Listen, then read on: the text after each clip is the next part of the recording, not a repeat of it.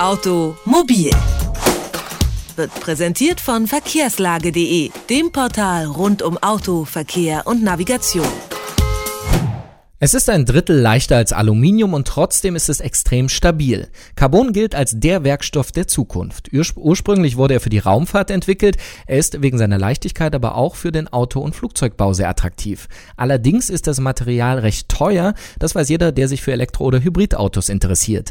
Was sich genau hinter diesem vielgepriesenen Carbon verbirgt, das weiß Heinrich Timm. Er ist Vorstandsmitglied vom Verein Carbon Composites mit Sitz in Augsburg und nun bei mir im Telefon. Ich sage schönen guten Abend, Herr Timm. Guten Abend, Erle. Kohlenstofffaserverstärkter Kunststoff oder kurz Carbon. Was ist das eigentlich genau und wie wird das hergestellt? Das ist ein langer Prozess. Die Basis ist in der Regel Rohöl, äh, wird dann verarbeitet zu einem Textil, das ist der Polyacrylnitril. Äh, dieses ist noch ja, weißer Faden, wird dann in einem weiteren äh, thermischen Prozess carbonisiert äh, dabei geht nochmal die Hälfte des Gewichtes äh, verloren von dem Aus Ausgangstextil. Und das wird dann weiter zu Roovings, dann zu Preforms und dann halt zu Teilen. Also eine recht lange Prozesskette. Und dieser Teil wird dann eben im Fahrzeug, aber auch im Flugzeugbau vor allem eingesetzt, weil er eben leichter ist und somit zumindest bei Flugzeugen den, Flugzeugen den CO2-Ausstoß reduzieren kann, da die Flugzeuge weniger Energie verbrauchen. Funktioniert das auch bei Autos? Das funktioniert bei Autos selbstverständlich genauso. Auch hier ist jedes gesparte Kilo natürlich eine Reduzierung des Verbrauches. Äh, bei heute modernen Verbrennungsmotoren ist, äh, bewirken 100 Kilo Mindergewicht etwa 0,3 Liter bis 0,5 Liter auf 100 Kilometer. Das macht einen CO2-Reduzierungsanteil von 8 bis 11 Gramm pro Kilometer. Also auf jeden Fall wirksam. Jetzt haben Sie ja eingangs äh, schon den recht aufwendigen Herstellungsprozess beschrieben. Auch ist er recht energieintensiv, äh, teilweise mehr als zur Erzeugung von Stahl und Aluminium. Ist das dann unter Klimagesichtspunkten eigentlich besser, wenn das leichtere Fahrzeug weniger verbraucht, dafür aber vorher mehr Energie bei der Herstellung für die Teile? Dabei müsste man grundsätzlich berücksichtigen, dass man nicht ein Kilo Stahl mit einem Kilo Alu oder einem Kilo Carbon ersetzt, sondern eben mit dem entsprechend äh, anteiligen Gewichtsreduzierungspotenzial. Das ist schon mal der erste große Faktor. Dann äh, muss man schauen, dass man äh, gerade mit solchen neuen Technologien natürlich in äh, Produktionsbereiche geht, wo man mit regenerativer Energie arbeiten kann. So sehen Sie es zum Beispiel auch bei dem BMW i3. Äh, sämtliche Carbonfäden vom i3 werden in Moses Lake, das ist auf der Westseite oder USA produziert und das ausschließlich mit Wasserkraft. Ähm, ja, also man darf nicht nur auf Energiehöhe sehen, sondern auch schauen, äh, welche Energiequellen werden verwendet. Und das ist auch klar die Zielrichtung aller Hersteller, sowohl für Aluminium als auch für Carbon.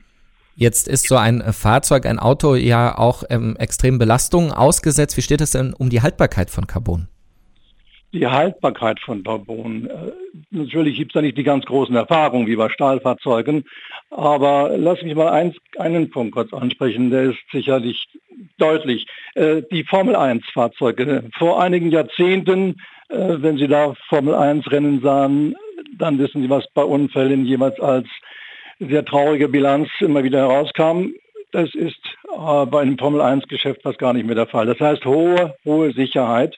Und dieses Thema Sicherheit ist mit Sicherheit ein wichtiger Faktor auch für unsere Alltagsautomobile. Das Energieaufnahmevermögen von Carbonfäden ist auch sehr hoch, das heißt diese Energieabsorption.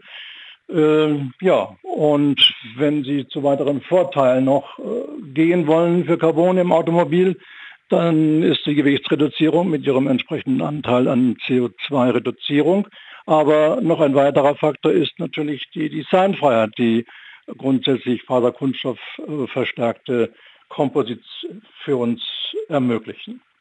Jetzt hat natürlich auch so ein Auto dann eine Halbwertszeit beziehungsweise ein Lebensende. Wie ist denn das äh, danach? Kann man diesen Carbon wiederverwerten oder ist das dann Sondermüll? Nein, es ist kein Sondermüll, wobei ich sagen muss, natürlich sind noch viele alternative Wege des Recyclierens zurzeit äh, in der Entwicklung. Es gibt aber ein schon sehr schönes Projekt und das ist sogar industrialisiert und steht in Stade. eine Recyclinganlage, die auf dem äh, thermischen Weg rezykliert äh, und dabei auch die Faser tatsächlich in, dem Ur in der Ursprungslänge erhält und daraus wieder neue Produkte entstehen lässt. Aber es gibt da viele Alternative. Es gibt alternative Projekte, die versuchen äh, jetzt kurze Fasern aus dem Mosaikprozess entstandene kurze Faser zu, zu, zu weben äh, auf neue äh, Garne oder auch andere verwenden in, in Fließverarbeitungen. Äh, und wenn Sie auch hier wieder auf ein aktuelles Projekt gehen wollen, zum Beispiel den BMW, äh, die verarbeiten ihre sämtlichen Verschnittteile in Teilen äh, desselben Fahrzeugs.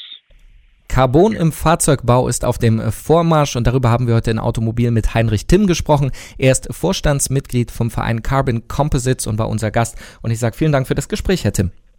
Herzlichen Dank auch für den Anruf. Automobil, jede Woche, präsentiert von verkehrslage.de.